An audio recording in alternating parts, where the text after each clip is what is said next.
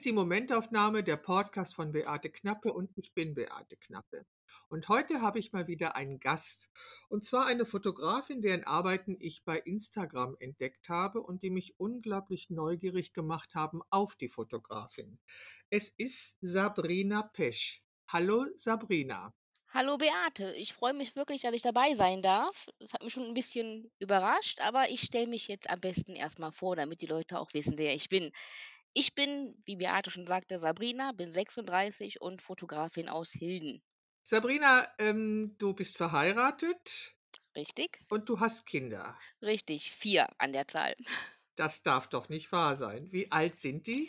Die sind jetzt zwischen 20 und 12. Okay. Sag mal, wie bist du denn zur Fotografie gekommen? Ja, das ist ähm, eigentlich ganz einfach. Meine Oma hat mir damals mit, oh, lass mich nicht lügen, fünf, sechs so eine kleine billige Plastikknipse gekauft. Und das fand ich immer total super. Ich habe wild drumrum geknipst und die Oma hat dann immer bei der Drogerie den ganzen Spaß abgegeben und mir die Filme entwickelt. Sind Und das Großmütter nicht was Tolles? wunderbar. Meine Oma war die Beste. Und das hat mich dann auch äh, eine ganze Zeit lang wirklich fröhlich und glücklich gemacht, bis die Pubertät kam. Dann waren natürlich Jungs viel wichtiger als alles andere. Kann ich überhaupt nicht verstehen. So war das damals. Ja, und dann kamen auch schon sehr früh die Kinder. Meine Große habe ich bekommen, da war ich gerade 17. Und ja, der Jüngste, der kam, als ich 23 war. Und dann war noch eine ganze Weile nix, weil ich mit den Kindern beschäftigt war.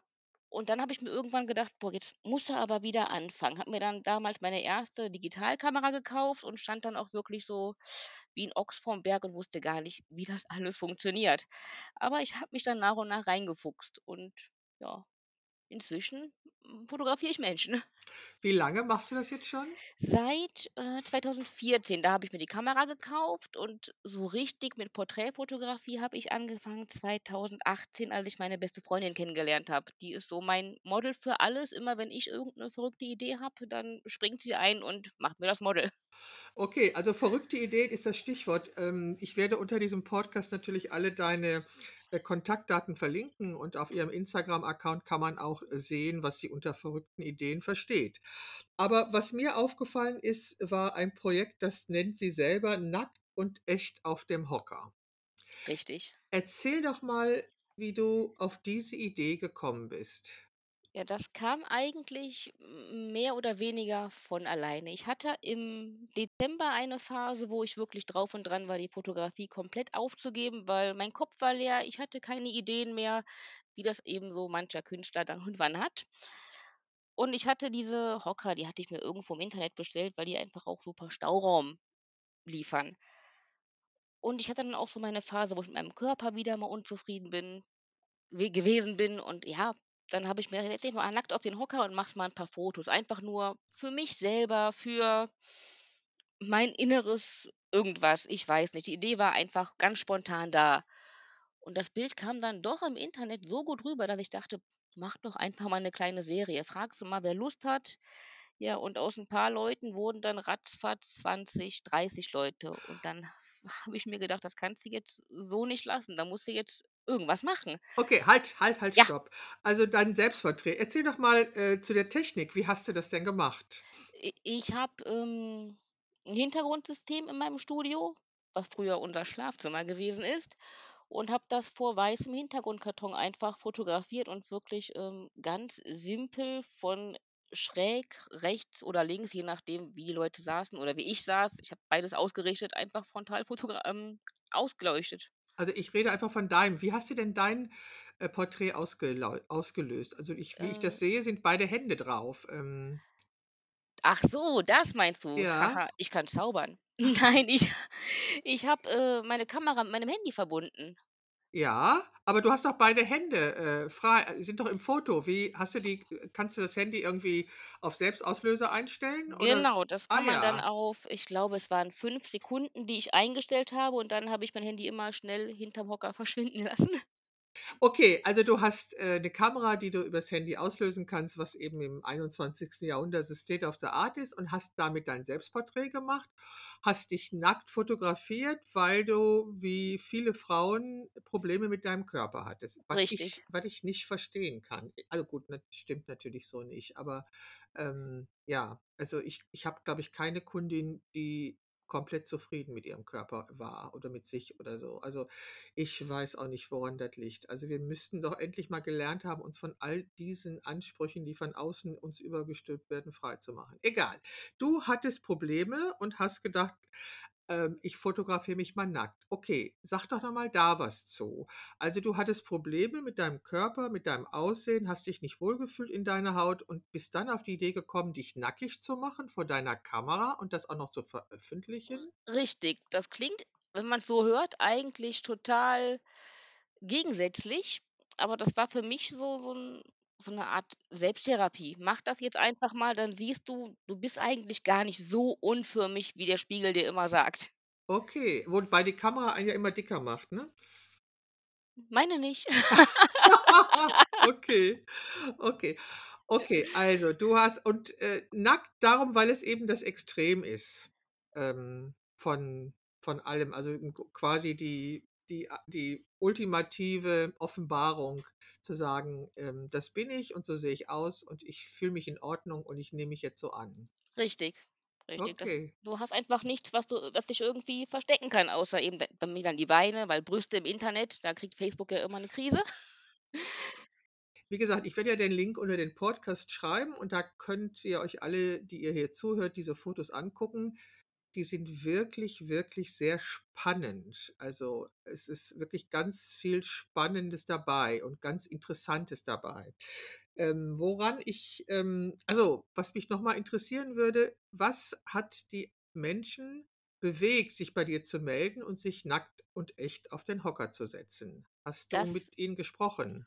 das ist eine gute Frage. Die meisten sagten dann wirklich so: „Ja, ich finde das gut, machen wir.“ Der Holger, das war so mein 1. fremder Nackter, da war ich schon 'n bisschen aufgeregt. Der sagte dann zu mir so, dass das für ihn auch so so 'ne Art, äh, Botschaft gegen Bodyshaming ist, weil man eben grade auf Facebook irgendwie nur noch diesen Einheitsbrei sieht. Alles ist totgeschoppt, alle sind schlank, sieht alle sehen irgendwie immer gleich aus. Nur nicht bei mir. Ist dir das schon aufgefallen? Bei dir nicht. Du hast recht. Also, das ist natürlich wirklich ich finde es wirklich scheußlich und, äh, es gibt ja noch 'n paar andere paar andere Motive, die sich auch immer wiederholen, die mich eigentlich auch regelmäßig kotzen lassen. Ich kann es nicht netter sagen. Also, da gibt es Bilder, die sind einfach okay. Meine sind es ni also, ich kann das gut verstehen und ich finde das to total toll. Also, grade die Männerporträts, da ist unglaublich viel Spannung drin und unglaublich auch viel Information. Also, das, äh, hat mir hat mir auch sehr gut gefallen. Also, ähm, gut. Aber Das hat's freut mich. äh, ja, ähm, ja, weil es ist einfach mal was anderes als dieser Einheitsbrei, ne, wie du schon sagst. Es ist hier da ist jemand ich ich sah die Fotos und dachte, da ist jemand, der macht sich Gedanken, der, äh, hat was im Kopf, vielleicht noch nicht gleich am Anfang das ganze Programm und lernt aber von Foto von Foto dazu, so wie es mir auch geht, wenn ich so Projekte anfange, ist ja meistens nur 'ne Idee da und das Konzept kommt ja eigentlich erst, wenn die Serie fertig ist. Bei mir ist das manchmal so. Ja, bei mir ist das immer so, dass, Ne? ähm Ja, also, ich denke mir auch, dass dem muss man sich auch einfach öffnen, diesem kreativen Prozess, weil das passiert einfach. Als ich mit meiner Göttin-Serie anfing, habe ich auch noch nicht gewusst, wohin das ging. Egal. Also, was aber was sagen denn die Frauen? Warum wollten denn die Frauen fotografiert werden? Ich gute Frage. Also, viele sagten: „Ich mache das jetzt einfach, ohne groß darüber nachzudenken“, so wie ich es eigentlich auch gemacht habe. Nicht denken, einfach machen. Und ja, ich hatte einige dabei, die mit ihrem Körper unzufrieden waren und trotzdem gesagt haben: „Ich mache das jetzt einfach.“ Und das fand ich super.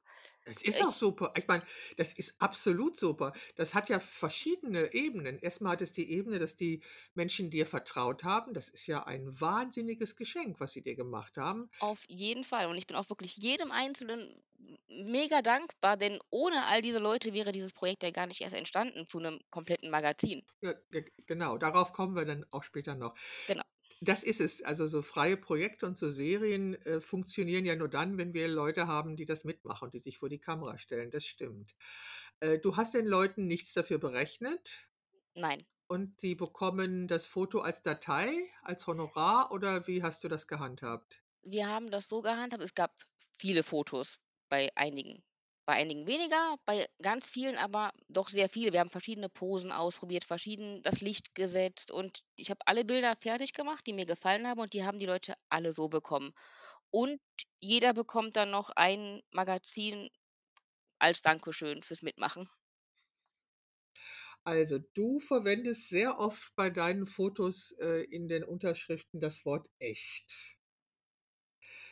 Sag Mhm. mir doch mal etwas darüber, was du mit diesem Wort verbindest. Die Tatsache, dass kein einziges Bild retuschiert wurde. Die sehen alle so aus, wie sie aussehen. Da wurde gut, ähm, ab und zu habe ich mal 'n Pickelchen weggestempelt. Ja, das, äh, ist so 'n tempo 'ne temporäre Sache, die kann man auch mal wegmachen, aber sonst sind die Leute so echt, wie sie sind, ohne groß mit Photoshop was rumgefuscht zu haben. Richtig. obwohl ich natürlich bestreite, dass ein Foto echt sein kann, weil, ähm, ein Foto, was du machst, ist immer das Foto, das du machst. Und dieses Foto beinhaltet immer etwas von dir und wie du den Menschen siehst. Und so wie du den Menschen siehst, siehst du den Menschen. Kein anderer sieht den Menschen so. Und von daher, ähm, wenn ich den gleichen Menschen fotografieren würde, im gleichen Setting, wäre es trotzdem ein anderes Foto, weil ich den Menschen dann sehen würde. Also, ich bin ja nun schon sehr lange Fotografin und ich behaupte mal, beziehungsweise ist das eigentlich, ähm, ja, mein Denken über Fotografie, dass wir wir interpretieren das, was wir sehen. Und, äh, du hast auch den Menschen, der vor deiner Kamera war, interpretiert. Also, Richtig. ne, so. Also, das das ist einfach so. Ich ist ja nicht schlimm. Also, das ist ja das Tolle an der Fotografie, dass wenn wir beide nebeneinander stehen würden, das gleiche Motiv fotografieren würden, wären's unterschiedliche Bilder. Also, echt bedeutet für dich nicht bearbeitet. Nicht bearbeitet und worauf ich auch sehr viel Wert gelegt habe, bei den Frauen jetzt, bei den Männern nicht so, weil das, äh, war nicht Thema, dass die meisten äh, nicht dass alle ungeschminkt kommen. Wenn überhaupt, dann 'n bisschen, ähm, Mascara und ich hatte so die ein oder andere Kandidatin, die hat sich die Augenbrauen nachgezogen, weil die einfach von Grund auf wenig Augenbrauen haben. Aber sonst mussten alle komplett auf Make-up verzichten. Warum?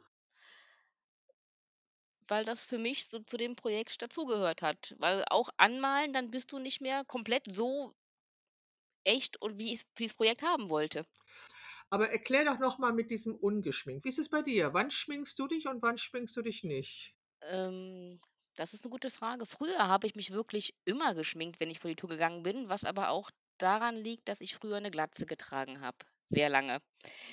Und ich bin nun mal auch sehr klein, so mit 1,54 und das sah dann immer aus, als wäre ich krank. Also, habe ich mich dann geschminkt, damit man sieht, die Glatze ist gewollt. Das ist nicht krank, das ist einfach das war ich. Okay. Und irgendwann habe ich mir dann gedacht: „Lass die Haare wieder wachsen. Komm, ist egal.“ Und seitdem schminke ich mich auch wieder weniger, wenn wir mal abends essen gehen. Gut, im Moment nicht, ähm, aber sonst nur noch wirklich, wenn wir weggehen oder wenn ich mal vor die Kamera darf, muss, soll. Aber es ist weniger geworden. Du spr du sprichst davon, dass die Menschen Ecken und Kanten haben. Erläuter das doch mal bitte. Ja, ähm, ich meine, keiner von denen, die mitgemacht haben, hat irgendwie, äh, so 90, 60, 90 oder hat keinen Makel, wie wir alle sie nun mal haben. Ich habe viele dabei, die, äh, Narben von vom selbstverletzenden Verhalten haben, die einfach insgesamt, äh, nicht perfekt sind, aber darum macht es das Gesamtbild einfach so perfekt. Okay, also mit perfekt meinst du das, was uns bei Instagram und Co. geboten wird? Genau. Also, die sind ja nun also, das ist ja nun wirklich gelogen, äh, in in jedem Pixel. Also, da ist stimmt ja nix. Also Richtig, richtig. also, das ist nein, nein, das ist ja, äh, gena genau. Also, du fotografierst einfach ganz normale Menschen und die sehen auch aus wie ganz normale Menschen und sind trotzdem unglaublich schön und stark und sind Persönlichkeiten. Richtig. Genau. Mit Ja?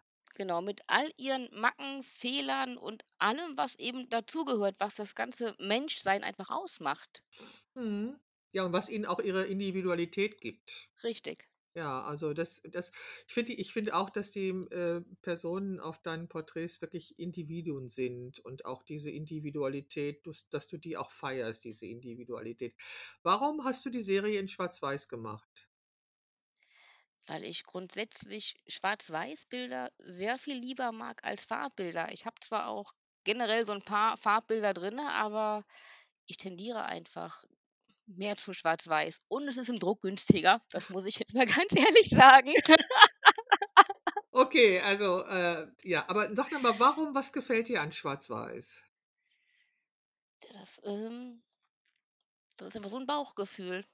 Es ist einfach für mich einfach schöner, echter, klarer. Es mein Bauch sagt einfach: „Mach Schwarz-Weiß.“ Ja, ich mache ja Black and White only. Also, ich also, Mhm. ich, äh also, ich, ähm, bin der Meinung, dass also, andersrum. Ich bin ja nun schon sehr lange Fotografin, schon über 50 Jahre und ich bin in der Schwarz-Weiß-Fotografie in der Fotografie sozialisiert worden.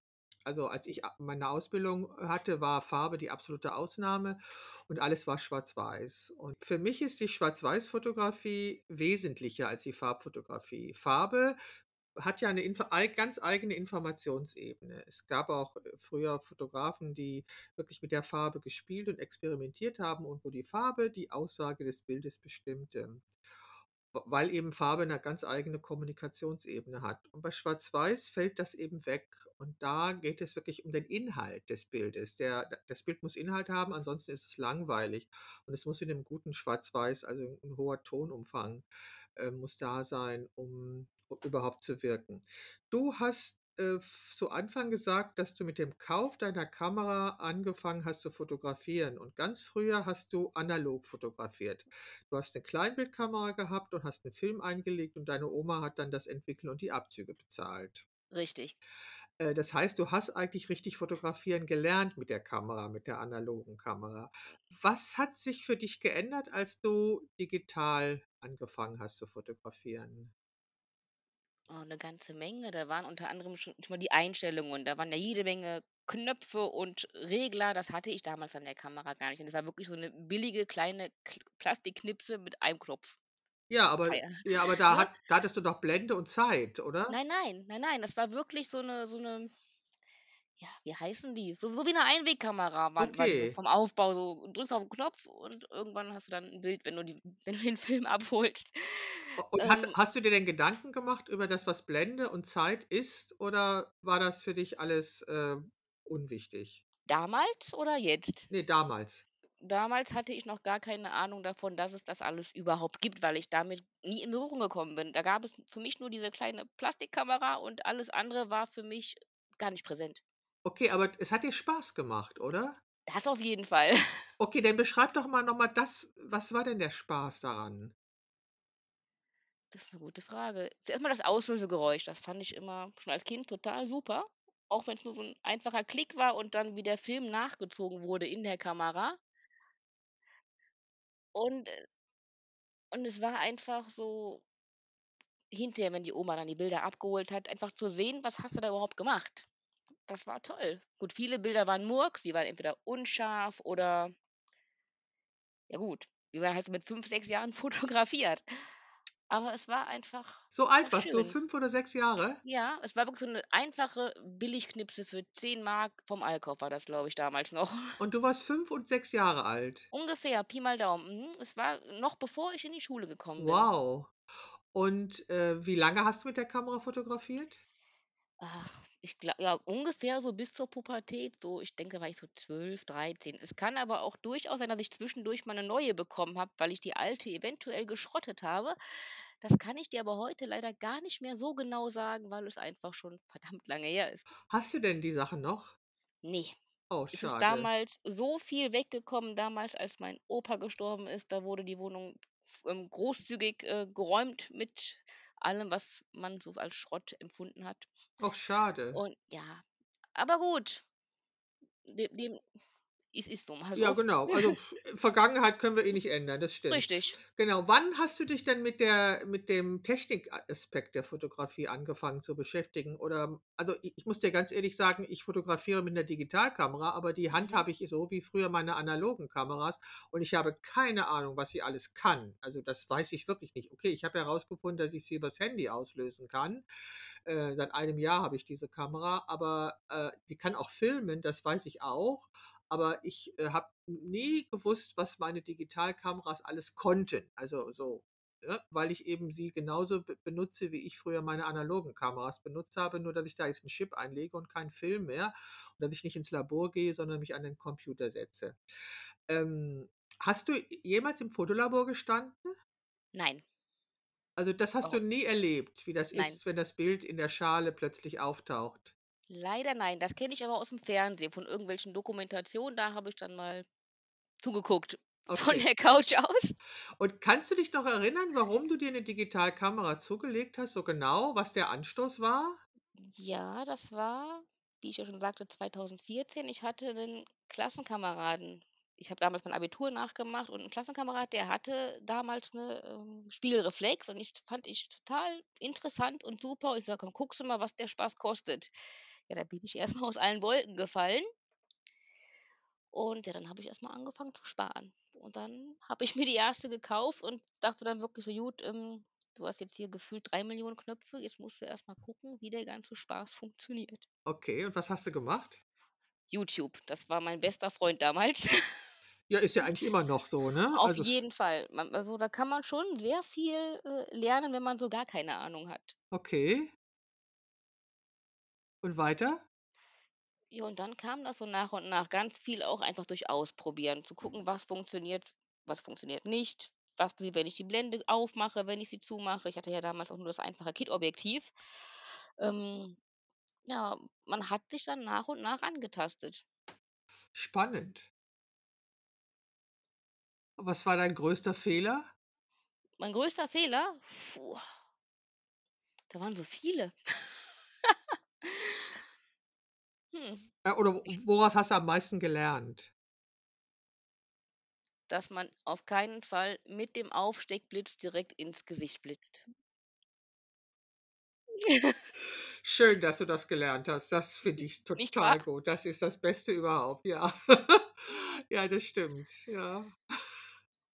Und, äh, das hat dir einfach nicht gefallen, das Licht? Ne, und auch, äh ich weiß nicht, ob du schon mal 'n weniger gutes Bild in einer Facebook-Gruppe gepostet hast. Grade als Anfänger wird man da wirklich komplett auseinandergenommen. Also, ich habe immer nur ich habe immer nur, äh, die Bilder von Männern auseinandergenommen, die behauptet haben, sie hätten sensible Aktfotos gemacht, wenn's 'n reine Wix-Vorlage war. Die habe ich auseinandergenommen. Und ich Zu Recht. ja, eben. Und ich war einmal sehr schockiert, als eine Frau, die sich Fotografin nannte, fragte, was denn RAW bedeutet. Aber du hast du bist dann tatsächlich in solche Gruppen gegangen und hast deine Fotos gezeigt und wolltest Feedback haben? Richtig. Und klar, da gab es auch sehr viele nette Leute, die gesagt haben: „Guck mal hier, das kannst du so und so nicht machen. Probier doch mal lieber das und das.“ Aber es gibt dann auch wirklich Leute, die so gemein sagen: „Schmeiß am besten die Kamera weg, hör damit auf.“ Ähm, Ah. wie es nun mal so ist im Internet. Aber ich habe mich davon dann trotz alledem nicht abschrecken lassen und weitergemacht und Gut. Hat ja funktioniert. Sehr gut, sehr gut. Also, du, äh, kannst, äh, YouTube-Videos durchaus empfehlen für jemand, der sich gerne informieren möchte, wie was funktioniert? Richtig, gerade für den Einstieg, um, wie du sagtest, zu gucken, wie irgendwas funktioniert, ist das super. Hm. Klar gibt es auch das ein oder andere Fachbuch, wo mir jetzt leider keins einfällt. Aber ich glaube, man kann sich grade in der Fotografie gibt es so viele Möglichkeiten, wie man sich Wissen aneignen kann. Das ist, ähm, Hast du mittlerweile gut. hast du Seminare besucht? Nein.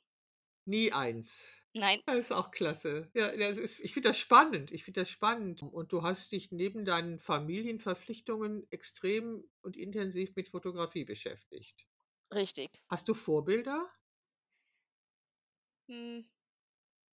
Tatsächlich nicht.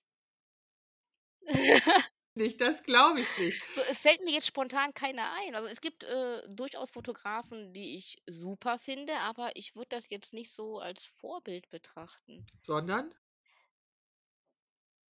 So als Leuten, deren Arbeit ich gut finde oder bewundere. Aber Vorbild, das ist ich ich würde das eventuell anders def definieren, ich weiß nicht so. Ich habe mit dem dem Wort Vorbild einfach irgendwie so 'n Problem. Ich sage immer so, Eltern müssen Vorbild für die Kinder sein, aber das heißt ja nicht, dass die uns bewundern, die hassen uns.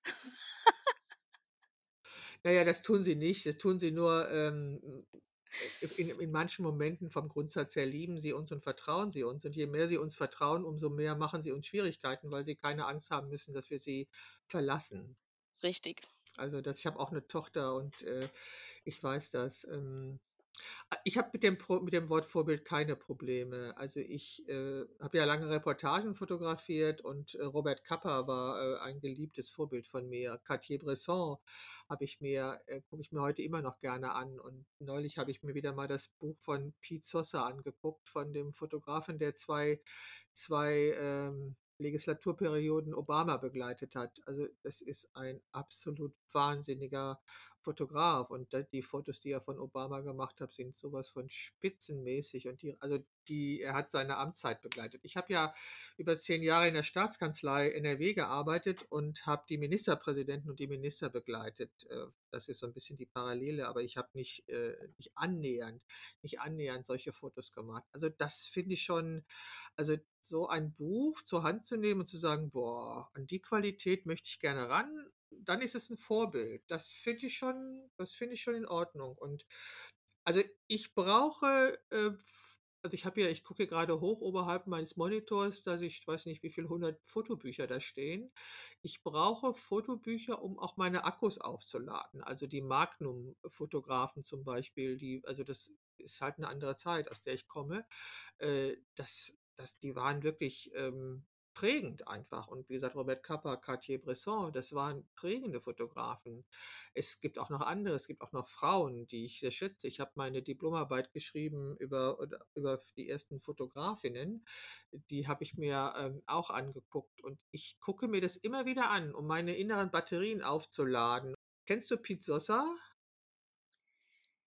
Sagt mir was, aber habe ich jetzt kein Bild zu im Ja, Kopf. also Pi Piet Sosa hat die hat, äh, hat Obama äh, Obamas, ähm, Präsidentschaft fotografiert und da f gibt's ein Buch, ein wunderbares Buch. Und ich habe seine Fotos das 1. Mal bei Flickr entdeckt, als Obama Präsident wurde und dachte: „Wow, das ist 'ne andere Art von Reportagefotografie.“ Also, das ist nicht die Fotografie in Hochglanzbroschüren von irgendwelchen Konzernen, sondern das ist wirklich noch klassische Reportagefotografie, aber in Farbe.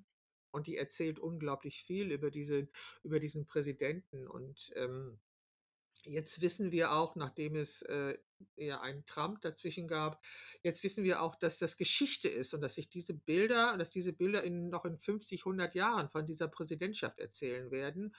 Und, ähm, dass sie das in dieser tollen Qualität tun, finde ich großartig. Also, das ist schon so mein Vorbild. Es gibt natürlich auch einige Frauen oder was ich jetzt zum Beispiel, ähm, unglaublich spannend finde, es gibt da einen Fotografen, dessen Name mir jetzt auch wieder nicht einfällt, der schon seit vielen Jahren Naturkatastrophen dokumentiert und der jetzt auch bei den Flutopfern war. Und Mendel heißt er, glaube Gideon Mendel, genau. Und der hat, äh, wirklich auch sehr beeindruckende Porträts gemacht und, äh, war da mit wohl mit 'nem schreibenden Journalisten unterwegs. Wahnsinnig. Also, finde ich total großartig, was der macht. Und aber wie gesagt, der hat das dieses Langzeitprojekt, dass er immer dorthin fährt, wo Naturkatastrophen stattfinden, um irgendwie diesen Klimawandel zu dokumentieren. Mhm. Finde ich sehr, sehr beeindruckend. Also, das gucke ich mir schon gerne an, ähm und ja, ich würde das auch als Vorbild nennen, weil die Art von Qualität, äh, ist es, die mich fasziniert und die ich spannend finde. Ich kann mir kaum vorstellen, dass du dir wenig Fotos anguckst. Hast du keine Fotobücher zu Hause? Tatsächlich, ähm, 2. Ich glaube, es sind 2. Eins von, ähm wie heißt er denn? Ich kann's grad nicht lesen. Moment. Patrick Ludolf, das ist aber, äh, hm? Das fand ich ganz schön, das Buch. Manche Fehler muss man selber machen. Ist, äh, kein reines Fotobuch, da ist auch reichlich Text bei. Fand ich aber schön zu gucken und schön zu lesen. Und das andere? Das andere, ähm, das kann ich von hier aus gar nicht lesen. Ich sollte meine Brille vielleicht auch mal zu Hause anziehen. Die Seele der Kamera von boah, ich kann es nicht lesen. Steht doch gar nicht drauf an der Seite. Moment. Rumklettern. David Duchemy. Ja, ich glaube, ich habe das, ähm, ich glaube, ich habe das als Kindle-Buch, die Seele der Kamera, ähm, Mhm. weil ich das interessant fand, weil das ist so ein philosophischer Ansatz. Richtig. Ich finde das unglaublich spannend. Ähm, also, zusammenfassend hast du als sehr junges Kind angefangen, analog zu fotografieren, bist von deiner Großmutter gesponsert worden. Richtig. Dann hast du dir eine Digitalkamera gekauft und sie dir über YouTube-Videos erklären lassen Richtig. und hast dann nach Try und Error weitergemacht. Dieses Projekt, äh, Nackt und echt auf dem Hocker, das wievielte ist das? Das wilde Projekt. Ja. Mein erstes großes. Ah ja. Also, sonst waren es halt immer so Porträts von Freunden, Familie. Die Kinder wollten irgendwann nicht mehr. Und das war jetzt so wirklich das erste große, was ich gestartet habe. Wie wie viel Menschen hast du genau dafür fotografiert? 28. Und warum 28? Die weil die gefragt haben. Also, es war ähm, am Anfang waren es etwas über 30. Einige sind abgesprungen, neue kamen hinzu. Das war also wirklich bis kurz vor Schluss 'n recht reger Wechsel. Ein, 2 sind noch wirklich direkt vorher vor dem Shooting abgesprungen. Ich hätte gerne 30 gehabt, so 'ne schöne runde Zahl, aber also, 'ne volle Zahl. Ich hätte mich gerne noch gehabt, dass ich, ähm, 2 mal 15 gehabt hätte, also 15 Frauen, 15 Männer. Wäre schön gewesen, aber so ist es jetzt anders gekommen. Okay, und dann hast du irgendwann entschieden, du machst daraus ein Magazin. Erzähl doch mal was darüber, wie wie es zu dieser Entscheidung gekommen ist. Das kam eigentlich beim Spazierengehen. Ich habe so viele Anfragen gehabt und dachte: „Boah, was machst du jetzt?“ Und immer wenn ich nicht so wirklich weiß, was ich machen soll, gehe ich 'ne Runde spazieren. Und dann kam die Idee: „Mach einfach 'n Magazin, keine Ahnung wie und was und mach einfach. Wird schon wer werden.“ Ja, und dann habe ich die Leute gefragt, ob die da Bock drauf hätten, da mitzumachen. Und bis auf eine, die auch hinterher komplett abgesprungen ist, haben alle zugesagt. Machst du 'n Vertrag mit den Leuten? Ja. Okay, ähm, ja, das heißt mit anderen Worten, du wolltest, dass dieses Projekt ja, wie soll ich sagen, in irgendeine feste Form kommt. Du hättest ja auch 'ne Ausstellung planen können. Richtig, aber das ist gerade da das das ich habe ja angefangen im Februar, da ging's ja mit Corona Ah ohnehin noch ja. wild das wäre ja, nicht so schön geworden, glaube ich. Ja, stimmt. Du und du hast das Projekt in Corona-Zeiten fotografiert und jetzt hast du das Magazin. Du hast also einen Verlag gefunden, der es druckt zu einem bezahlbaren Preis. Und in wie viel Exemplaren hast du's drucken lassen? In 250. Okay. Und das, äh, bietest du auch zum Kauf an? Richtig. Äh, du musst mir noch noch den Link zu deinem Shop mitteilen, damit ich den auch noch unter den Podcast verlinken kann. Mhm. Oder einfach zu deiner Seite. Auf deiner Seite findet sich dann der Shop, oder? Richtig, richtig, auf meiner Homepage, genau. Ja. Und hast du schon das fertige ist es schon fertig gedruckt? Ja, ich kann's morgen abholen. Die Druckerei hat vorhin angerufen. Das heißt, ich werde im Laufe des Wochenendes dann anfangen, den Shop einzurichten. Die ersten 100 Magazine werden auch nummeriert und signiert. Wow. Und dann schauen wir mal, ob ich alle loswerde. Also, ich finde das also, ich finde das Projekt einfach genial und da sind auch die Porträts, die dabei sind, sind auch genial. Ich hätte mir wirklich gewünscht, dass es noch mehr gewesen wären, weil ich es einfach total spannend finde. Ähm, gibt's auch Text dazu? Ja, jeder hat seine individuelle Geschichte dazu geschrieben. Ach, wie schön. Du hast die Modells selber schreiben lassen. Richtig. Und dann hinterher auch die Texte korrigiert. Was mir aufgefallen ist, nachdem es schon im Druck war, ist, dass ich bei einer Kandidatin da ist leider der 1. Satz grammatikalisch 'n bisschen in die Hose gegangen und mir ist es nicht aufgefallen. Meiner Schwiegermutter ist es nicht aufgefallen, der Duden-Rechtschreibprüfung ist es nicht aufgefallen, aber gut. Ist so was nicht auch absolute kleinkarierte Flohkacke? Also Ja. also, ich weiß nicht also, ich habe in meinem Buch sind auch, äh, Fehler drin und es ist uns auch nicht aufgefallen. Und ja, also, es gibt Menschen, die hören dann auf, sich was anzugucken, wenn sie Rechtschreibfehler finden. Sollen sie, sage ich immer. wir sind nicht perfekt. Also Natürlich nicht. also, ich ich halte das mit den Amish People. Die Amish People, die nähen wunderschöne Quilts und die nähen immer mit Absicht Fehler rein, weil sie sagen: „Nur Gott ist perfekt.“ Das muss ich mir merken. Es ist brochiert, dein Magazin, ne? Es ist Genau, ist genau. Klebebindung. Wie Ja. viel Seiten? 72. Wow, das ist auch nicht wenig. Nö, da kann auch mal 'n Fehler durchrutschen. Ja, ist DIN A4 oder wie groß? Ja, DIN A4. Okay, spannend. Und das okay, am Wochenende richtest du den Shop ein. Und was wirst du als Nächstes machen? Als Nächstes habe ich ein Projekt geplant, was aber mit deutlich weniger Teilnehmern stattfinden wird, weil ich den Leuten sehr viel Platz für Text und Bild lassen möchte. Und zwar geht es darum, um Leute mit psychischen Erkrankungen. Eine Kandidatin hat eine Fehlgeburt gehabt und Gewalt in der Familie, Mobbing kommt vor. Also, im Moment bin ich bei 12 Teilnehmern. Es werden maximal 15 sein, damit, wie gesagt, jeder den Platz hat, seine Geschichte zu erzählen. Und wie ich das vom Layout hinterher gestalte mit Text und Bild, weiß ich noch nicht. Ich bin noch in der Planung. Wie heißt das Projekt? Da bin ich mir noch nicht ganz sicher. Ich habe es erst mal unter dem Namen Mindfucked Art gestartet, weil ich, ähm, unter dem Titel schon mehrere Shootings hatte mit, ähm, einer Borderline-Kranken, mit einem Kumpel, der die Geschichte erzählt hat, wie seine Freundin vergewaltigt wurde und so weiter und so fort. Aber ich denke, das wird nicht der abschließende Titel sein, weil grade mit dem Wort Fuck hat sowohl Facebook Probleme als auch Instagram, als auch generell das ganze Internet. Okay, ich habe 'ne Wex ich habe 'ne Webseite, die heißt Fuck Your Cancer. Also, ähm, äh, das so hieß auch das Projekt Fuck Mhm. Cancer.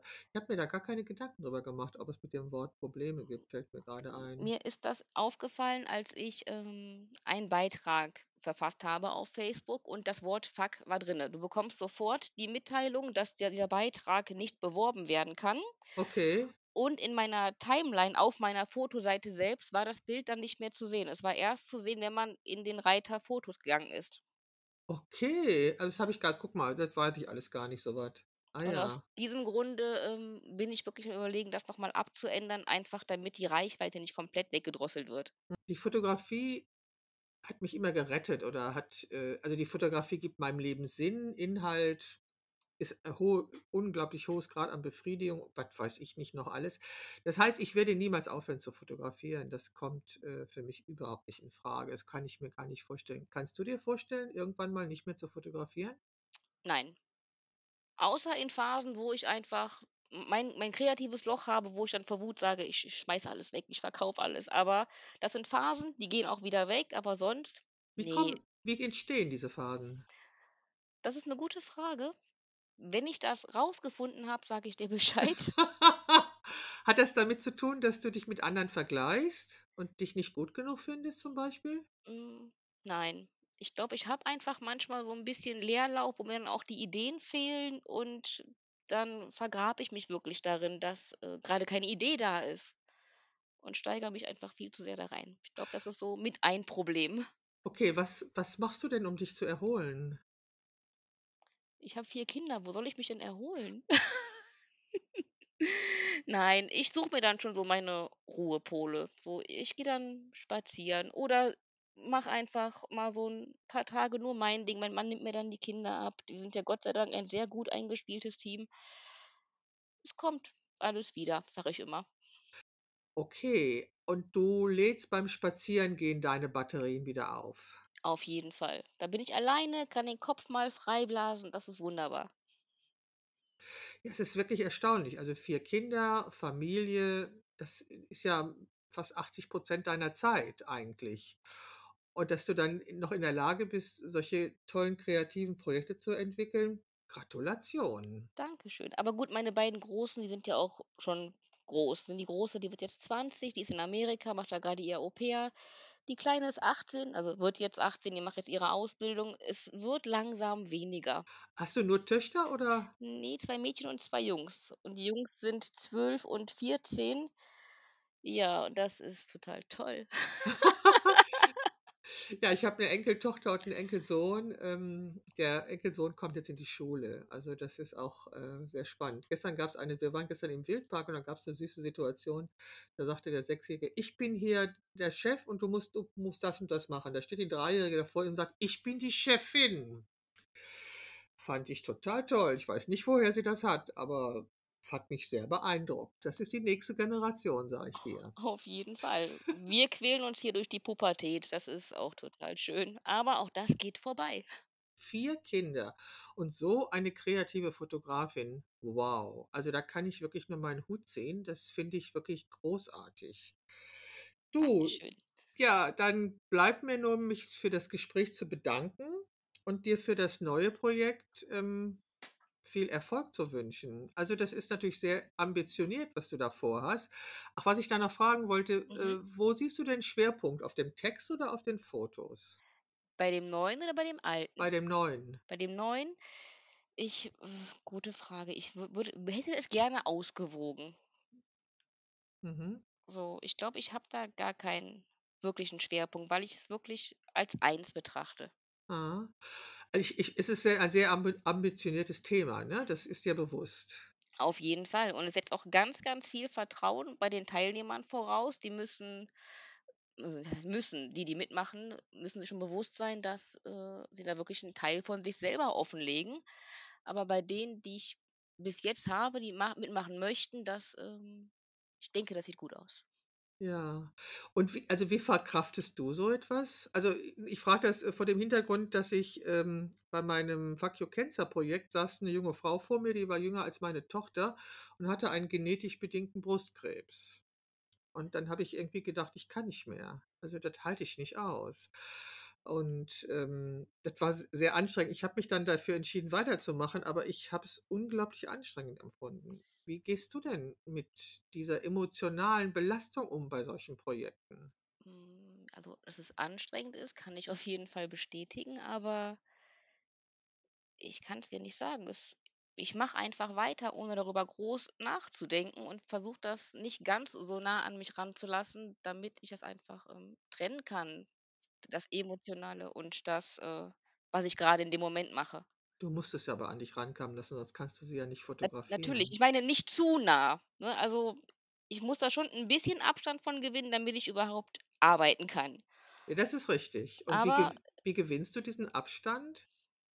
Hast du da 'ne Technik oder kannst Ich hast du glaube also, ich hatte das auch jetzt bei dem, ähm, Hocker-Projekt, dass ich einige hatte, die Borderline hatten, die Depressionen haben. Und ich habe einfach, ähm das so gehandhabt, dass, wenn ich gemerkt habe, dass es mich zu sehr berührt, habe ich einfach versucht, nicht zu sehr darüber nachzudenken. Das hat bei mir irgendwie immer funktioniert. Einfach so 'n wie 'n Hebel im Kopf. Jetzt ist aus, jetzt wird erst mal gearbeitet. Auch ich bin ja mehr an diesen Randthemen interessiert, du ja auch. Du hast ja auch weniger Interesse daran, ähm, den Star für einen Tag zu porträtieren, sondern wirklich die echten Menschen aus dem echten Leben mit den wahren Geschichten.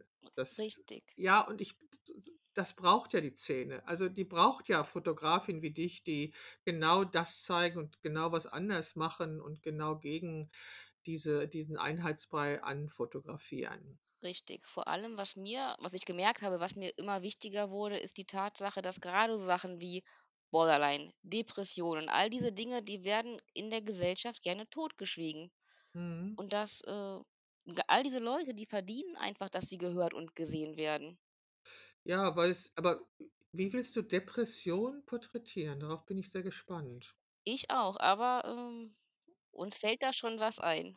Ich danke dir sehr, dass du dich heute mit mir unterhalten hast und ich hoffe, dass dieses Gespräch auch den Zuhörern gefallen hat. Ich werde alle die Informationen, die wir äh, die über die wir gesprochen haben, unter diesem Podcast verlinken.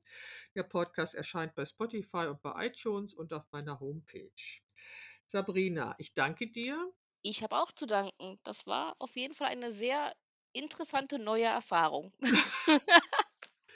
In interviewt zu werden, meinst Richtig, du? das kannte ich noch nicht. Man muss ja alles mal mitgemacht haben.